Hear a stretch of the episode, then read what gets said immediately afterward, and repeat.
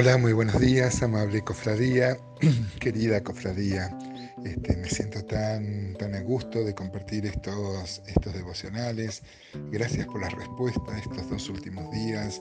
He recibido muchas devoluciones porque el tema sabía que iba a ser así. Es un tema no controversial, pero que tiene varias interpretaciones en el pueblo cristiano y tratamos de buscar un equilibrio Hoy mi intención es reflexionar en los dos últimos versículos de, este, la carta de Tito del capítulo 3, pero sin embargo vuelve el tema a lo mismo porque lo de encaminar a Apolo y a Cenas eh, está en el contexto de las buenas obras y de los frutos.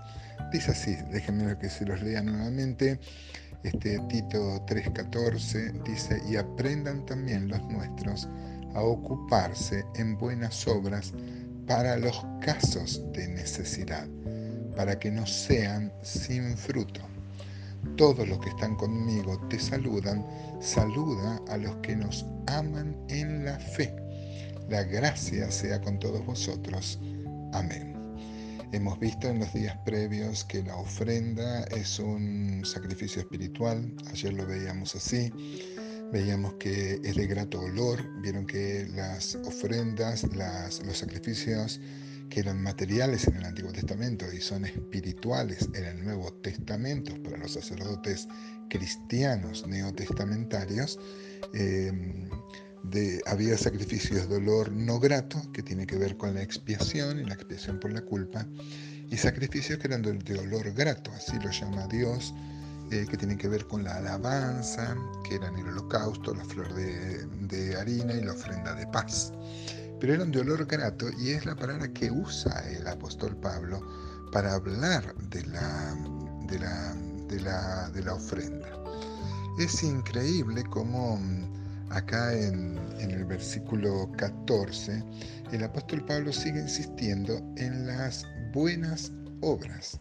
Bueno, acá hay una referencia para los casos de necesidad, o sea, una buena obra también es compartir para los que padecen necesidad y también para lo que necesitaban estos misioneros para llegar y seguir llevando su, su mensaje. En los días previos le comenté que la G que era como una especie de catecismo que tenía la primera iglesia, decía muy claramente que cuando venía el misionero había que encomendarle hasta la próxima ciudad, donde estaba la próxima iglesia. Si él pedía más, era un falso profeta. Miren cómo ya desde el comienzo de la, de la, iglesia se evaluaba la, la espiritualidad o el ministerio de una persona por cómo comentaba sobre el dinero y sobre sus necesidades.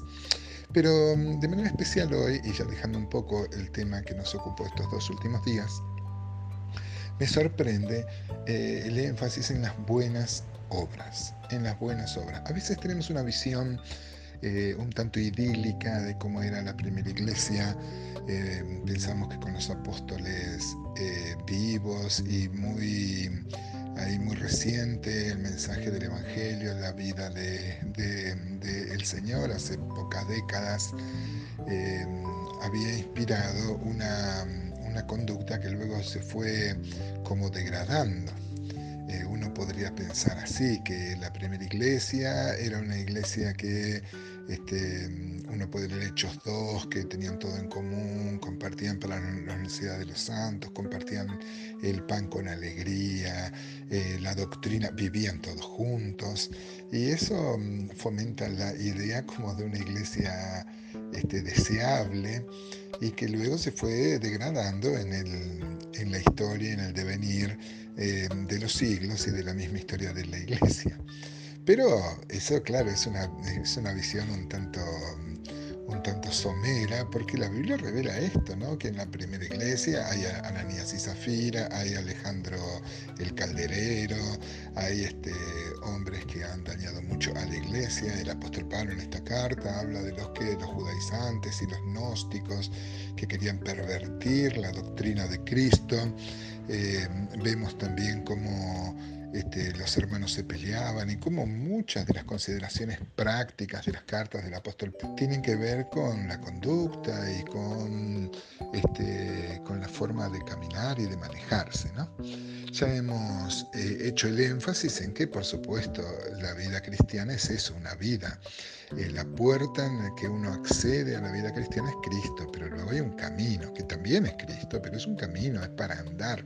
No es que yo fui salvo y listo, y nada más, como hemos visto en todos estos días. Miren qué interesante que las buenas obras, dice acá Tito 3.14, aprendan también los nuestros a ocuparse en buenas obras para los casos de necesidad, para que no sean sin fruto. Este, aplicándola a los misioneros también, como el apóstol Pablo mostraba, si no hay ofrenda hay que procurarse el sustento material. Todos somos sacerdotes a, tiempo completo, hermanos. El tema es cómo sostenemos nuestro ministerio.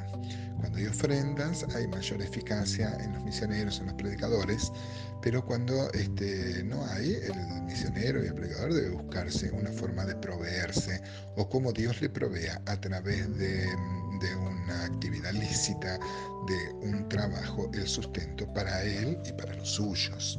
Esto es muy también importante y tiene que ver con dar fruto. Mire qué interesante que el apóstol Pablo lo pone como un fruto de la vida cristiana, el ser generoso, el compartir y el ocuparse de las buenas obras, de las buenas obras. Otra vez, este, ya hemos reflexionado que las buenas obras son las cuales Él preparó de antemano, sabiéndonos salvos. No es que estas buenas obras van a, eh, uno las debe hacer buscando la salvación, sino más bien porque no sabemos salvo, porque no sabemos, este, eh, eh, digamos, justificados por Dios, por su gracia y por su misericordia, debemos mostrar con nuestra vida esto.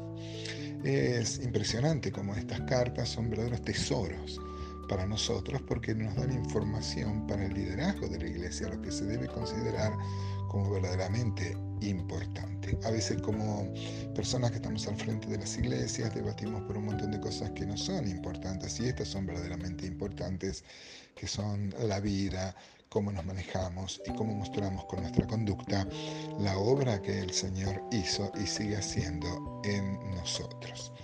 Este, los frutos tienen que ver con, eh, con las obras. Es como que el Señor plantó una semilla en nosotros que debe dar fruto y ese fruto es la transformación de toda nuestra vida.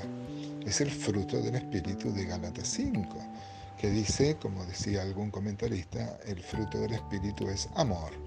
Dos puntos pondríamos. Este, gozo, paz, paciencia, benignidad, bondad, fe, mansedumbre y templanza. No son siete frutos como a veces también aparecen en algunas enseñanzas para los catecúmenos, para los que se inician en la vida cristiana, sino un solo fruto con los diferentes aspectos de, de de la vida de Cristo fructificando en nosotros. Una buena reflexión para hoy, hermanos, por lo menos lo es para mí, cómo estoy mostrando en mi vida el fruto que fructificó, valga la redundancia, de la semilla que el Señor puso espiritualmente en nuestro espíritu. ¿Qué tal? Una buena reflexión para el día de hoy, ¿no les parece?